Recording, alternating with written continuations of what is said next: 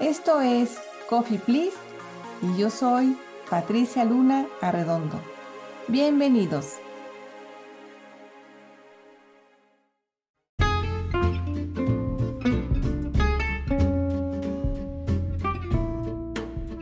¿Cuántas veces he escuchado no puedo pagar mi seguro de vida aunque tengo la intención de contratarlo?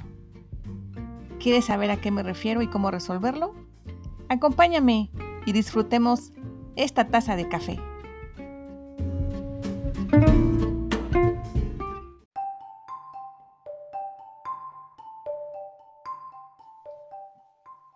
Deberías saber que un seguro de vida se cotiza de acuerdo con el tipo de seguro, la suma asegurada, los años de vigencia del contrato de la póliza, tu edad, tu estado de salud, los riesgos a los que actualmente estás expuesto, por ejemplo, si haces un deporte extremo, si practicas el automovilismo, si conduces motocicleta con frecuencia, si fumas y cualquier otro asunto que pueda comprometer tu salud, tu integridad física o incluso tu vida. Para contratar un seguro de vida es necesario llenar una solicitud detallada que incluye un cuestionario de salud se debe anexar documentación como tu identificación, tu comprobante de domicilio y otros documentos solo en caso de ser necesarios. Ya emitida y debidamente firmada la solicitud, el área de riesgos de cada aseguradora se encarga de revisar detalladamente todo lo que integra la solicitud y de aprobar o no tu solicitud del seguro de vida. Esto quiere decir que es importante que consideres que mientras más pronto la contrates, será más barata y también considera que en un futuro, además de que el costo será más elevado por tu edad, quizá puedas tener algún padecimiento que impida seas asegurable. Obviamente, hay distintos tipos de seguro. En algunos puedes elegir la suma asegurada partiendo de un monto mínimo. Hay coberturas obligatorias y coberturas opcionales dado que dependiendo del tipo de seguro de vida, unos te protegen y respaldan de más cosas que otros. Y puedes elegir tener más coberturas que las básicas. Mientras más coberturas contrates, más elevado será el costo de la prima anual y en correspondencia mayor será la protección y el respaldo para ti. Considera que hay seguros de vida temporales, es decir, solo te protegen y respaldan por un periodo de años, otros son vitalicios, otros son dotales, es decir, que su objetivo es protegerte mientras ahorras y al final del plazo la aseguradora te entrega el dote, es decir, tu ahorro. Otros seguros de vida, como te comentaba, son vitalicios y los pagas por un periodo de años y conservas la protección y respaldo de por vida. Puedes pagarlo en 5 años, en 10 años o en 20 años pero lo importante es que una vez que tú lo terminas de pagar, te olvidas de pagar y permaneces asegurado, incluso igual que desde el inicio de tu contrato de seguro. Los seguros de vida vitalicios y dotales son los mejores desde mi punto de vista. No obstante, el mejor seguro de vida es el que tú realmente necesites y el que ahora puedas pagar considerando tu situación actual. Algunos seguros de vida tienen la ventaja de ir generando un valor en efectivo, es decir, un monto de dinero que puedes disponer totalmente en caso de cancelación del contrato del seguro o parcialmente en caso de alguna necesidad económica que tengas y podrás hacerlo sin perder el seguro. En este caso, para poder tener un buen valor en efectivo, pues tienes que dejar varios años que vayan transcurriendo para que ese valor se vaya generando. Si tú cancelas tu seguro en menos de dos años, quizá no recibas nada o muy poco, porque solamente en esos dos años se va generando la reserva matemática, no tanto así el valor en efectivo. Pero bueno, ya depende de cada tipo de producto de seguro de vida, pues hay que comprender su situación particular que viene descrita en las condiciones generales del contrato del seguro. Algunos tipos de seguro te permiten ir generando un ahorro con aportaciones adicionales que vayas realizando en tu mismo contrato de seguro. aplican con tasas mínimas garantizadas y obviamente atractivos rendimientos. Estos son los seguros totales. También considera que siempre el interés compuesto juega a tu favor en tu contrato de seguro, por lo que siempre será mayor el beneficio que tienes en comparación del dinero aportado adicionalmente usando tu contrato de seguro, pensando en que te permite meter aportaciones adicionales, y también el que vayas pagando como tu prima anual. En el mercado hay una amplia oferta de seguros, pero ¿cómo escoger el mejor para ti?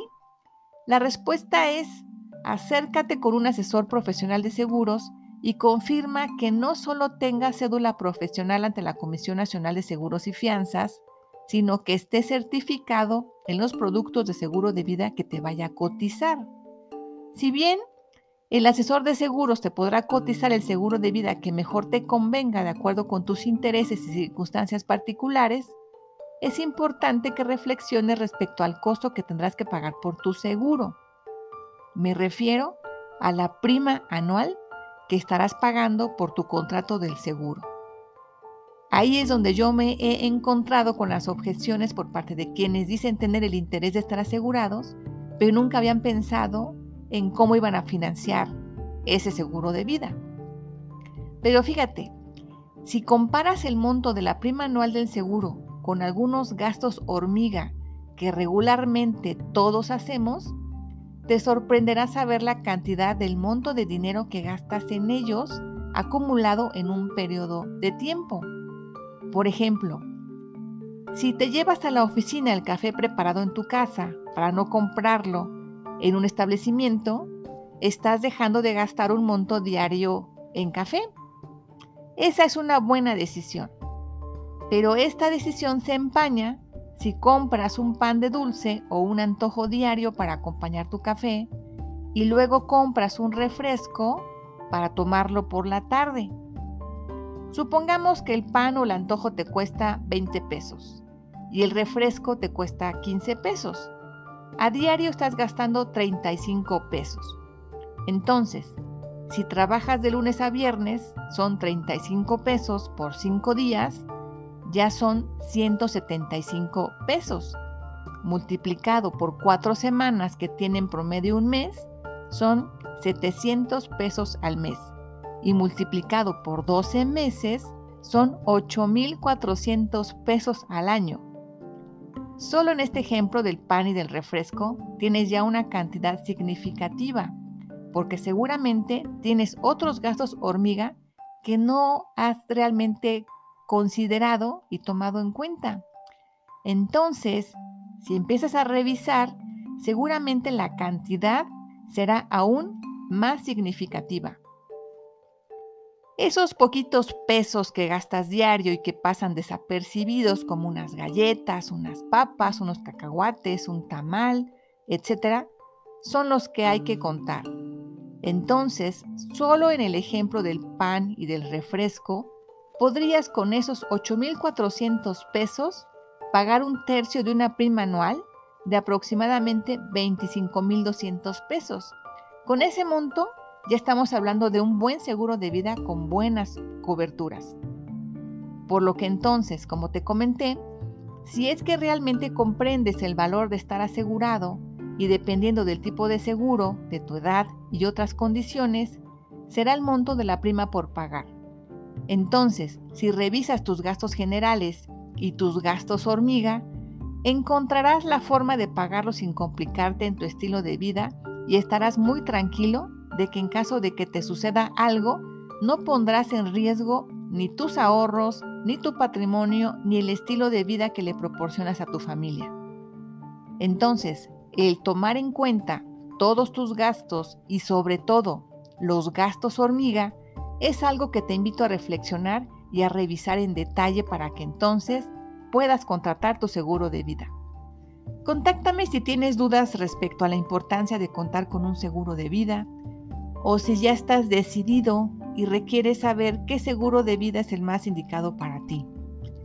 Recuerda que contratar un seguro de vida te protege y respalda a ti y a tus beneficiarios. En realidad, un seguro de vida es un contrato de seguro y un plan de protección financiera.